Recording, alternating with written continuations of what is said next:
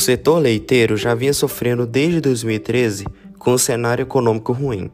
A produção brasileira andou praticamente de lado nos últimos anos e 2020 iniciou com baixo crescimento devido à seca na região sul do país, com a piora da rentabilidade do, dos produtores. Quando a pecuária de leite no Brasil ensaiava uma ligeira recuperação, surgiu o novo coronavírus e tudo mudou de repente. Entre os consumidores, o efeito imediato da crise, desde que a Organização Mundial de Saúde declarou a pandemia, foi de correria às padarias e supermercados.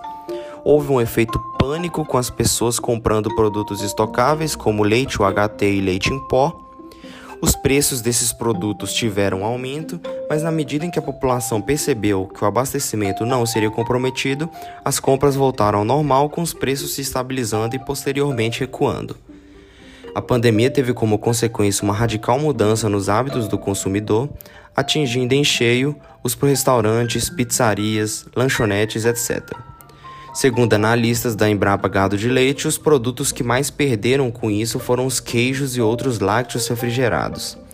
O que preocupa os economistas é uma terceira onda com uma queda no poder aquisitivo da população, que tem efeito direto no consumo de produtos com maior valor agregado, como queijos, iogurtes, leite fermentado.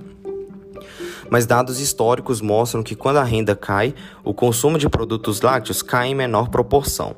Ainda assim, a terceira onda pode ser muito prejudicial ao setor e terá como consequência uma reorganização da cadeia, com a redução do número de produtores e laticínios maiores absorvendo os menores.